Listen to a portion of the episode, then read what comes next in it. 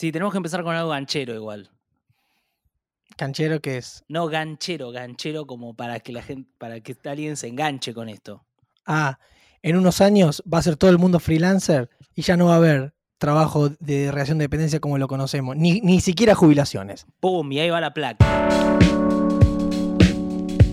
Está cambiando el mundo y hay gente que está quedándose con, con el software anterior.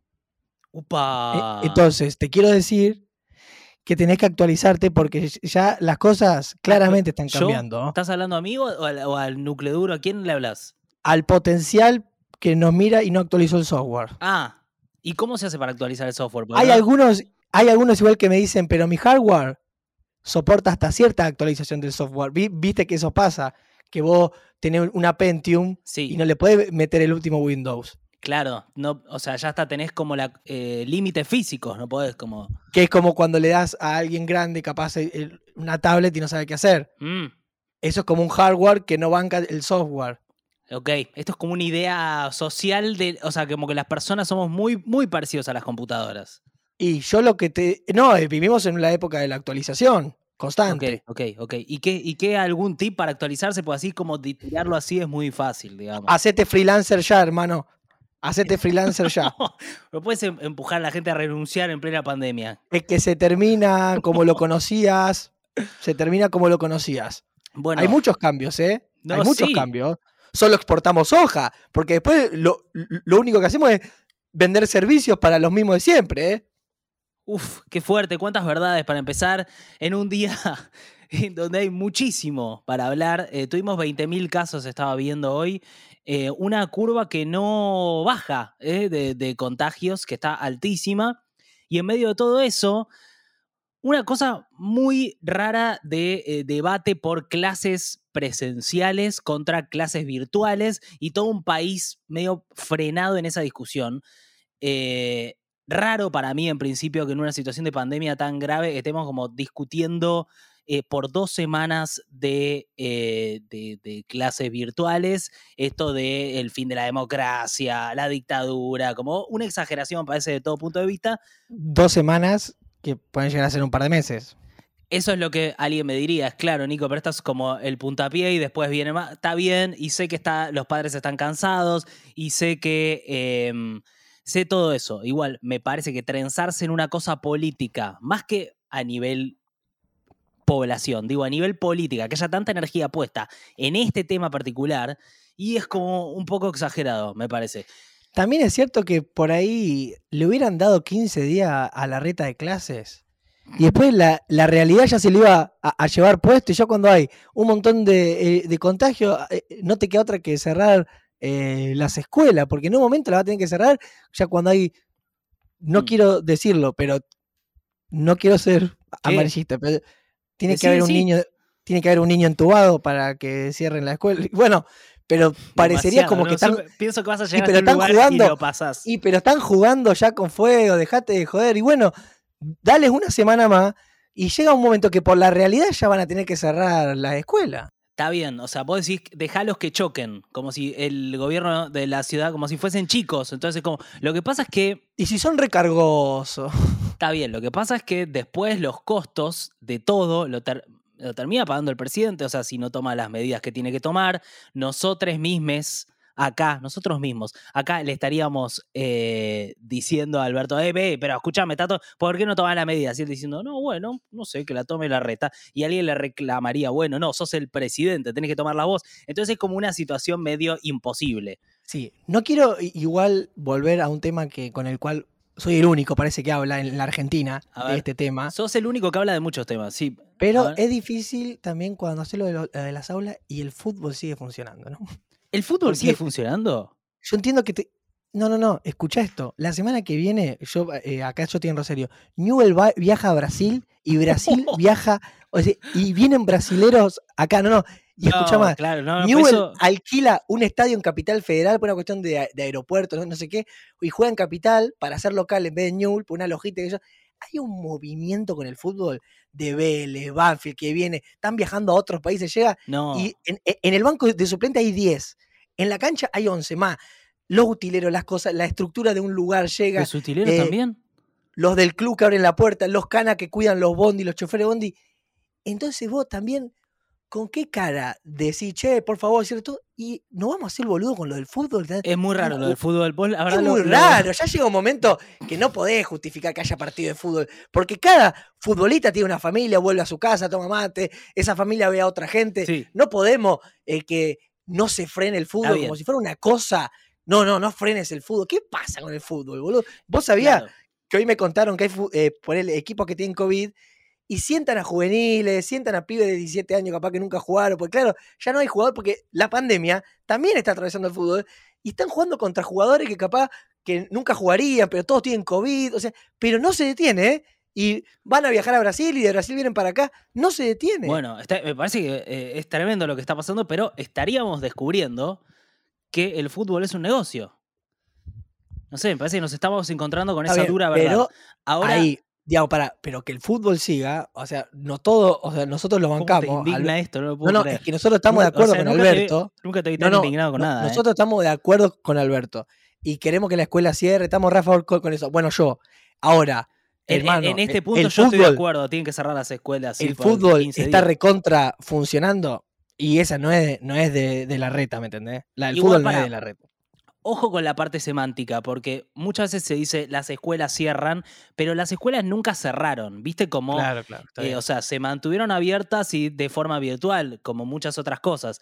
Ahora, vamos a hacer un, re- un pequeño resumen así rápido, te lo, re- te lo- eh, como si fuese un, te lo relato como si fuese un partido de fútbol lo que pasó. Eh, arrancan los contagios por la derecha, van subiendo, llegan hasta un punto completamente insospechado, están por tirar el centro, cabecea Alberto, Alberto mete las medidas. ¿Qué, ¿Qué dice Alberto? Alberto suspende, suspende las clases por dos semanas en el AMBA y en la capital. Pero para, para, para que aparece, aparece la reta saliendo desde el área, eh, despejando con un contragolpe, no quiere aceptarlo, no quiere aceptar las clases, impone una, un reclamo judicial y aparece el- una cámara en lo contencioso de la ciudad de Buenos Aires que dice, no señor. Sí, eh, y mete un, un cruce y son tres jueces puestos por Angelici totalmente adeptos a- al gobierno de la ciudad. Una- Angelici, presidente, Boca, fútbol. ahí está, ahí estaba Angelici. Y una es la hermana del secretario de Ambiente de la ciudad de Buenos Aires. Son unos jueces de la ciudad de Buenos Aires. Y los jueces de la ciudad, ¿qué le dicen Alberto? Le dicen, no, señor, eh, tarjeta roja para usted. Usted no puede dar. Y Alberto le dice, ¿pero qué? Yo soy el presidente. No, no importa, tarjeta roja, señor rarísimo, pero me parece que se entendió bastante qué es lo que, mm, qué es lo que está pasando, que es básicamente hoy un juzgado menor. Relataste, relataste como Mauro Viale hoy. Sí, sí, sí, sí. Pero escúchame. Y ¿Ent- el- ¿Entendés lo que pasó? Sí, o sea, boludo, Un juzgado de la ciudad de Buenos Aires, o sea, un juzgado, si querés, de distrito, Ah. provincial. amigo del, del pro, de sería. Eso como en segunda instancia, podemos decir, como que son unos jueces con to- toda la justicia de la ciudad de Buenos Aires y está la hermana del secretario de Ambiente, o sea, es un- una cámara bastante política, conocida por estar muy alineada con el gobierno de la ciudad de Buenos Aires. Toma, hace un fallo en contra de un DNU, de un decreto eh, nacional que hace el presidente. O sea, ¿ves la interferencia de poderes? Es un juzgado provincial frenando una ley federal, como es un decreto de necesidad de urgencia, en lo que es una contradicción muy fuerte con ese discurso de la oposición de nosotros somos las instituciones, el republicanismo, y de repente es, bueno, no te respetamos la cadena de mando y este juzgado de co- contencioso administrativo de la, de, de la Ciudad de Buenos Aires toma una decisión por encima de lo que dice el presidente. ¿Por qué? ¿Cuál es el argumento? El argumento es, fueron unas ONG que presentaron un recurso de amparo frente a este juzgado de la ciudad y el juzgado podría haber dicho nosotros no somos competentes, pero dijeron sí somos competentes porque acá lo que está haciendo el presidente es interfiriendo en la autonomía de la ciudad. Ahora el presidente dice no estoy tomando una decisión sobre la política educativa de la ciudad, estoy tomando una decisión sanitaria del país porque la ciudad es el epicentro de una pandemia y yo necesito frenarla como un plan eh, para cuidar también a los cordobeses, a los pampeanos, qué sé yo. No es que me estoy metiendo. ¿Se entiende por qué hay tanta discusión hoy? Porque fue a nivel institucional, más olvídate de lo político, porque viste, las cuestiones políticas van y vienen, pero a nivel institucional, que la ciudad de Buenos Aires diga, nosotros vamos a tomar esta decisión unilateralmente, no nos importa lo que nos diga el presidente que tenemos que hacer, es realmente muy eh, grave. ¿Y tiene eh, el impacto que tiene o también es fuerte porque está recontrafogoneado? ¿Qué grado de impacto tiene? O sea, ¿realmente es muy fuerte lo que está pasando o está tan inflado por los medios que parece que es terrible? No, eh, a ver, no es que se va, no se cae el país con esto, no se cae la democracia con esto, como muchos salieron a denunciar. Bueno, es el fin de la democracia. decir- ya si Alberto no, puede te tener decir- autoridad. No, porque te quiero decir, recién arranca, esta segunda ola va a ser larga, recién eh, arranca y empezó como con un enfrentamiento A nivel político es, es el, es un poco un quiebre de una relación que, si te acordás, había sido bastante cordial en el manejo de la pandemia. eh, Pero uno entre- nunca sabe si esas cosas, ponele, eran de verdad o- o son estrategia, porque te conviene, ¿viste? No, eh, después hay como mucha especulación de por qué Horacio Rodríguez Larreta toma este camino, que es un camino que la verdad es distinto al que venía tomando, porque tiene un ministro de salud que la verdad siempre fue bastante lógico en sus planteos, el ministro eh, Fernán Quirós, y de repente está tomando una decisión que parece muy política y alineándose con el ala más de derecha de su partido, ¿no? También es cierto que si uno mira las encuestas que están publicando los medios, la mayor parte de la población, o eso dicen las encuestas, están en contra de la medida que tomó Alberto. Entonces, pareciera ser que eh, Rodríguez Larreta está tomando una medida y el PRO en base más a las elecciones y a quedar bien con un sector ah, importante del AMBA y no tanto por cuidados. Porque la verdad, eh, también estaba viendo los números de terapia intensiva y tenemos un 95% de ocupación en el AMBA. O sea que está realmente muy al límite la situación y se, eh, se calcula que era esto que vos decías en estas próximas semanas y la verdad que se puede poner todo más complicado. Em, esa es la situación así general. A mí me parece lo mismo de siempre. Mucha energía en una discusión política y de repente no hay una discusión seria sobre la medida de fondo. Porque es, eh, a ver, por ejemplo, digo, eh, vos podrías argumentar desde eh, la oposición un montón de cosas. Podría decir que la medida no te parece bien, esto lo están haciendo el gobierno de la ciudad, pero no, es- no está ahí el punto de la discusión que es donde debería estar, que es qué tan peligroso es que haya clases presenciales, cuánto estimula a que la gente se mueva, porque los números que dan desde la ciudad de Buenos Aires son, ya te lo digo, pero básicamente eh, unos, como hay muy poquitos contagios. En el primer mes de clases en la ciudad de Buenos Aires, un total de 1.215 contagios de estudiantes y gente de Sí, la bueno, educación pero- sobre 700.000 hablaban- personas. Está bien, pero Muy bajo. el otro día hablaba Alberto que más allá del aula hay como un movimiento de ir a la escuela, de volver los autos y demás, que capaz no se contagia en la escuela, pero te puede contagiar yendo, Claro, viniendo. claro, claro. eh, o sea, ha- hay circulación, digamos. Obvio, y hay muchos de los casos que no están que no están bien documentados y no se informan y por ahí se enfermó el claro. padre y, y al hijo no lo llegaste a, como era sintomático, no lo testeaste y el padre se testea y no lo tomás como un caso vinculado con educación y así, digamos. Tengo un amigo que labura en, en, en PAMI, qué terribles son los sindicatos, que cuando llaman eh, para decir, mira, nosotros somos, eh, soy contacto estrecho, ¿viste? Y dice, pero ¿a, a cuánto estuviste de la persona? Dice, no, no, estuve un metro. ¿Y con o sin barbijo? No, sin barbijo. ¿Y hablaste más de 15 minutos? Sí. No, no es estrecho, tenés que ir a laburar igual.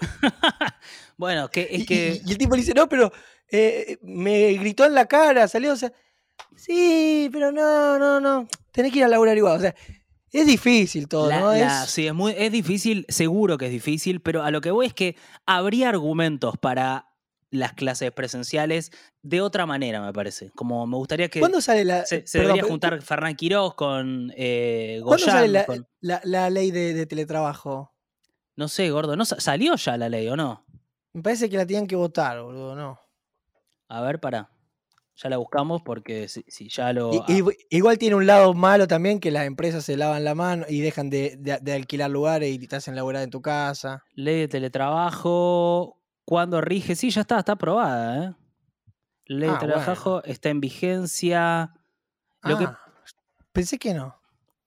eh, dispuso de la pandemia nula la voluntariedad del empleador para decir el ¿Y ¿Por trabajo. qué Hay van a casos que la laburar a los lugares aplica. si hay ley de teletrabajo si ya estamos en la segunda ola? La gente no tiene que ir más a laburar a los lugares físicos si hay una segunda ola. No, todavía falta la aplicación, ¿eh? falta la aplicación, no está aplicada. El, el Oh, ministro, bueno. Ministerio de Trabajo la está, está frenando la aplicación, pues bueno. Estaría bueno muy- que, estaría bueno que, que salga ahora en pandemia, ¿no? Bueno, todo esto es lo que está pasando con el país, que más que nada está cooptado por una discusión de clases presenciales, pero en el medio hay una pandemia feroz con casos que no, que no bajan, la curva está realmente, como hoy la vi, y es impresionante el salto que pegó. Eh, por otro lado, está Martín Guzmán viajando, intentando que el Fondo Monetario nos dé mayor plazo y menos interés para pagar una deuda tremenda que asumió el gobierno anterior. Y, Eh, y, eh, para, porque te fuiste del, del COVID, que me parece importante esto de, de decir, que la nueva cepa, eh, bueno, igual lo habíamos hablado la semana pasada, pero está tumbando a, jóvenes mal. Y yo ya tengo conocido, pero tengo un amigo que yo quiero mucho que está entubado eh, y tiene 30 años. Eh, así sin, que, sin condiciones previas ni. porque el año pasado el grupo de riesgo eran eh, eh, los mayores, pero hoy nosotros también somos grupo de riesgo para cierta cepa sí. el- el- la verdad que estaría bueno que, que nos rescatemos, por lo menos ahora en la segunda ola, que nos peguemos una buena rescatada, porque es- es- está re complicado el, el virus este posta. Si, si tenemos, si tenés la suerte de poder estar en tu casa, hay que quedarse. Sí, me parece que ahí em, empezó a haber como un miedo, ¿no? Y Volvió. boludo, es, es que es re picante la segunda ola. En alguna parte de la gente volvió el miedo, en otra parte de la gente no, y es como, bueno, también está toda esa, toda esa no sé, como un sector más libertario, viste, que está planteando esto de la lucha por la libertad y que, mm, eh, no sé, estamos eh, oprimidos por las medidas sanitarias. En todo el mundo pasa eso. So- tienen claros intereses. Y si no, vean el último capítulo que sacamos en Pero entonces, el país de Sí. boludos. Terrible laburazo. Gracias, Gordo. Terrible ¿Lo, laburazo. ¿Lo viste? No, no, eh, Pero que asumís está- que, no, que trabajamos. no, boludo, lo pinché un poco y después que no lo, lo tengo que ver bien. Me No, distraje eh. con, con recorte de Pachu en corte y confección. La típica, la típica. Pero- ¿Qué pasa? Eh, una cosa, vos lo conocés a Pachu, ¿no? Porque Pachu, o sea, lo trataste alguna vez. Sí. Es, es tan gracioso así siempre, esto es como, ¿qué, ¿cómo es? No, tiene como esa particularidad que tiene algunas personas que, que te hacen cagar de risa, así por, por su por su forma, su aspecto físico, no sé, su, eh, su carisma, como si, como, como, como una particularidad del loco, como alguien. Porque No sé, explotó eh, Pachu en pandemia con corte y confección y qué sé yo, y de repente es como el personaje gracioso del momento. Viste que hay momentos que, que son de, Claro. de cada personaje. Esta es como la era de Pachu. Sí, sí, sí. Bueno, pero siempre fue una persona muy graciosa. Eh, te quiero decir, eh, acordate de, de- de la risa contagiosa, o sea, durante. Está bien, había toda una camada de humoristas, pero durante 10 años todo el país le, eh, le festejaba chistes. O sea, era No, una sí, persona. Sí, pero bueno, ahora creo que hay algo del Pacho adulto que volvió de una manera. ¿Sabes que para mí, o sea, lo más gracioso de Pacho es cuando se tienta? O sea, cuando Sí, se sí. Tiene, o sea, tiene algo que es, eh, para mí, para la pandemia, es como una especie de chupete para, para todos. Como que lo mirás a Pacho y reírte y medio que pensás que todo va a estar bien eventualmente. Como Sí, y hay, y hay algo ahí también de él que, que no sé, tiene esa cosa de que, u- em, no sé, te hace reír y uy, es como que vos decís, este no preparó nada, no armó nada, no es que tiene un concepto que estuvo preparando toda una idea, una teoría. Está el tipo Sí. parado con la peluca y vos decís, "E- e- este capaz en este momento está sin nada en la cabeza, como no tiene ninguna idea para hacer y, y- y la está rompiendo toda. Es, es- es muy misterioso eso. ¿Y pero ¿y por qué no, lo- no le caemos con que debería preparar? O, o sea, no, pues no es que somos duros con él como... Y es un chabón que lo mirás y la verdad es un tipo que yo creo que es fachero, es como, es un bar, así como, pero no, no pensás, che, qué ladri, cómo no, no preparó No, algo. no. Pensás No, no. Eh, que estás de su lado, como que hinchás por Pachu, querés que le vaya Bueno, bien. tiene una. lo- logró una, una singularidad. e- Es singular. Sí, sí. No, es totalmente singular y... A ver si tengo audios. ¿Sabes lo mejor que tiene para mí, Pachu? Tra- o sea, es muy poco. Se toma muy poco en serio todo. O sea, y todo. y Cuando la gente se toma en serio cualquier cosa, eh, él como que se caga de risa y todo lo relativiza, ¿viste? Como muy poco solemne. Y, y en un momento de la humanidad tan solemne, un tipo así y se agradece. Uh, eh, eh, una vez yo, Ahí te mando algunos. Muy buenos. yo le mandé stickers de él Sí. y él me mandó. ¿Le mandaste stickers de él? Ahí te mando algunos. Muy buenos. Y ahí me mandó stickers de él mismo. me mandó mu- muchos stickers que le mandan a él. Excelente. Y él me. El tema es de qué se ríe este tipo, ¿no? ¿Qué le causa gracia? Ahí está. sobre él mismo. Eso, Ahí- es- él Ahí encuentra... te explicó. Ahí te explicó. explicó todo, pues eso, es... Él sabe que vos pensás en la comedia, qué sé yo, y es eso, es como Y aparte, mi, y aparte, mira, todas las, las los stickers que me mandó, fíjate que están en todos riéndose. Sí. No, claro, claro, claro. Pero es... ¿De qué se ríe este tipo? ¿De qué se ríe este tipo? Pero... eh, pero uno confía en que se está riendo algo bueno, no, no se está riendo de, de una maldad, sino que es como una cosa más inocente.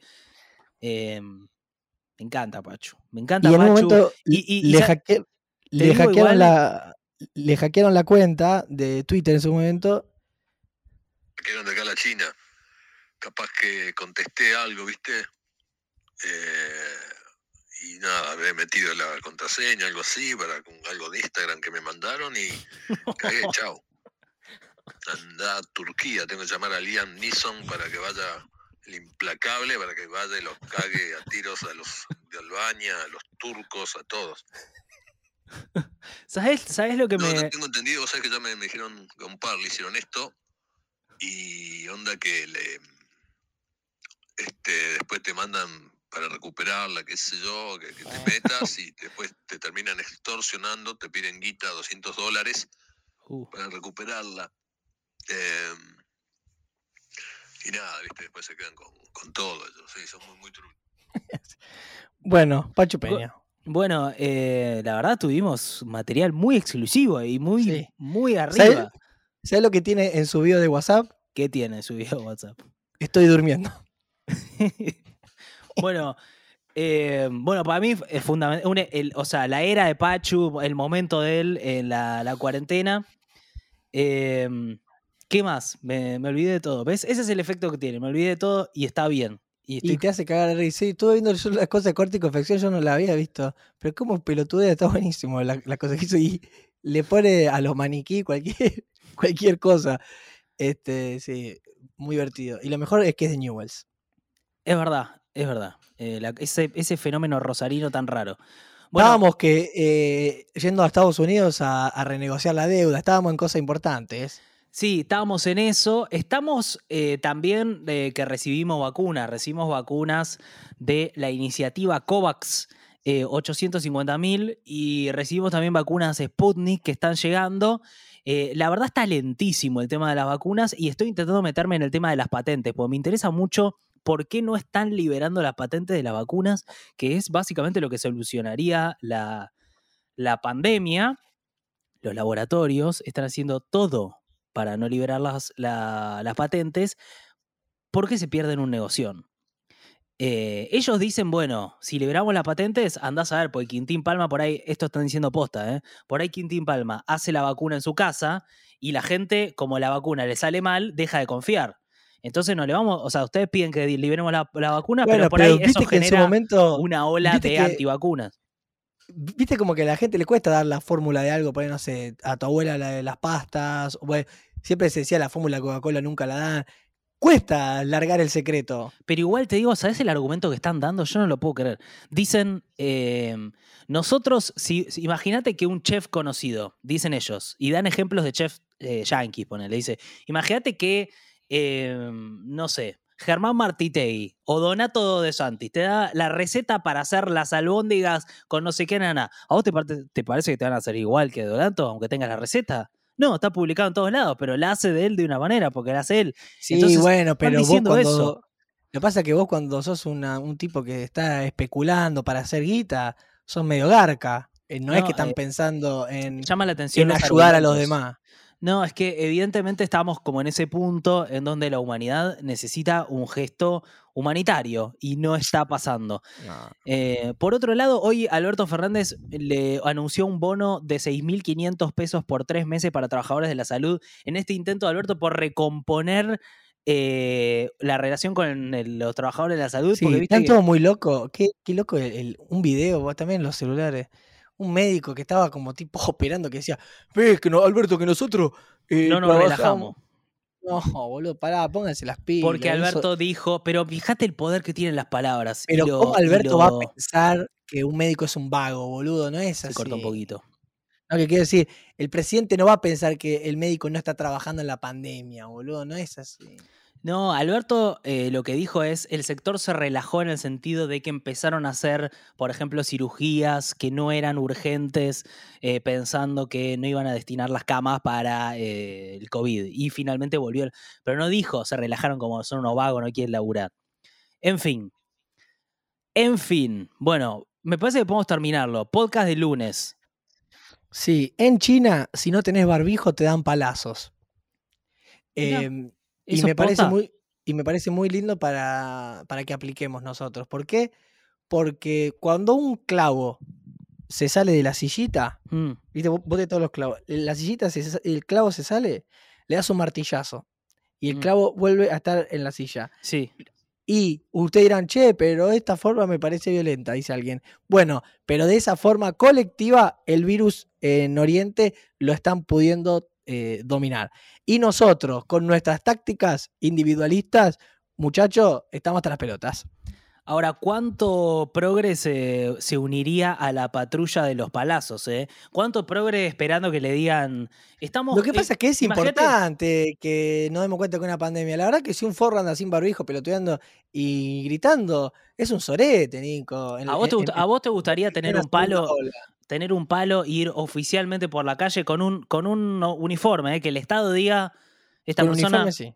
puede usar el monopolio de la violencia física con uniforme y darle como, no un palo fuerte, ¿eh? un- una un varita. cachiporrazo, es un cachiporrazo, así tipo cuando te da Mou en los tres chiflados, le da Coolie en el ojo. Eh, una cosita media así, un yo digo, Está bien, es un, un, piquete policía de ojo, que un usa piquete de como- ojo. Un poco de comedia también para, O guita, sino cinco lucas, qué sé yo, como cinco lucas. tipo una multa. Ah, bueno, eso sería lo más lógico, la verdad. Eso sería realmente lo más lógico. te digo que hay Em, mucho, te digo que hay mucho que decir, pegame una piña en la cabeza, pero no me saques cinco lucas. Te lo digo, ya. Bueno, es que justamente Haceme un piquete, haceme un piquete de ojo. multas. a sacarme cinco lucas, claro. Bueno, em, en eso estamos. Debate por las escuelas, vacunas, Pachu. Eh, banquemos un poco, porque realmente la situación está muy complicada. Yo estoy eh, con mucha ansiedad. Eh, posta que me está costando concentrarme. De hecho, veo que estoy cortando el podcast ahora pensando que venimos hablando hace como 45 minutos y estamos hablando hace 26. Seguramente No, muchos. bueno, pero, pero media hora eh, para un lunes es un buen tiempo. Sí, pero, me- pero a esto voy. me imagino que muchos de ustedes están igual en esto de que no están pudiendo concentrarse en nada de lo que hacen y están todo el tiempo como rosqueando, no pudiendo dormir. No, o sea, no están solos en esto. Digamos, estamos todos más o menos en, en una situación bastante, bastante, eh, bueno, así. Eh, esperemos un poquito, esperemos un poquito. Segunda ola, se viene heavy, a cuidarse. Nos vemos el miércoles con más análisis y reflexiones de, la- de coyunturas. ¿Querés que te, eh, para terminar, querés un momento musical? ¿Lo tengo que ejercer? No, no, no, lo, lo ejerzo yo y vos me sí, puedes me acompañar. encanta. l- lo Llenámelo un segundo, llenámelo un segundo. Mal, obvio, me encanta. Bien, excelente. Ya estaba me hinchada la pelota que siempre tenga que hacer yo la performer. Al fin le dieron ganas de hacer una, boludo. Si no, todos los laburos performáticos son míos. Y, y lo reparten partes iguales después al, a lo de Mercado Pago. Al QR. Momento performático a cargo Uy, de Nico uy, uy. Goodman. Se un una periodista. Un periodista, fan de Tenenbaum y de Paul McCartney. McCartney y Tenenbaum en una persona. Escuchame una cosa, eh, muy importante, 220podcast.com.ar. Tiene que ingresar ahí. Estamos buscando productores. Tenemos ya 31 productores que bancan este programa. ejecutives. eh, y hay un relanzamiento que estoy pensando y ahora te lo voy a comentar cuando cortemos, gordo. Pero arranco yo y vos sumate. Pues es un tema conocido, pero viste, porque la gente canta los viernes, pero para mí está bien cantar los lunes. A ver, a ver. ¿Pero no crees que me vaya y te quedes con tu gente? No, no, no, quiero que vos te sumes al tema. Ok. ¿eh? Yo hago la primera estrofa y vos metete, tranca. Te va a sorprender, ¿eh? ¿Se escucha? Sí.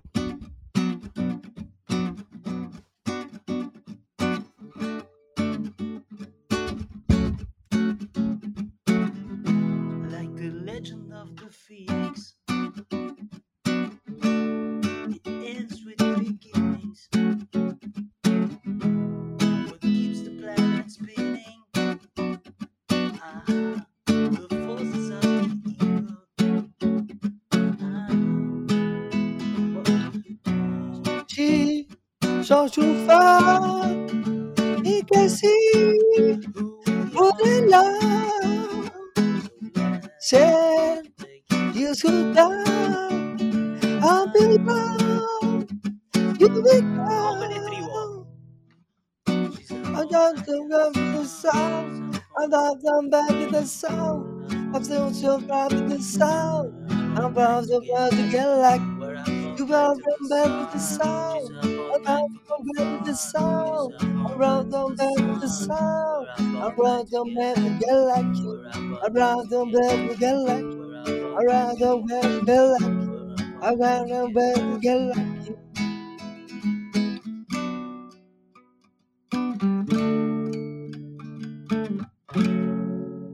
Excelente.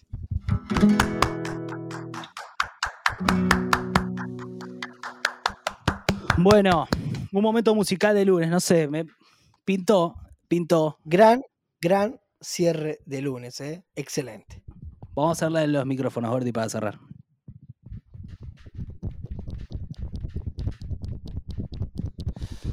Bueno, bueno, bueno. ¡Woo! Lunes por la madrugada yo veo. Déjate con ganas de cantar. ahora. Canta un poquito. No, ya ¿Sí o está. Ah, bueno. Bueno, hasta el miércoles. Hasta el miércoles, núcleo duro. 220 Podcast.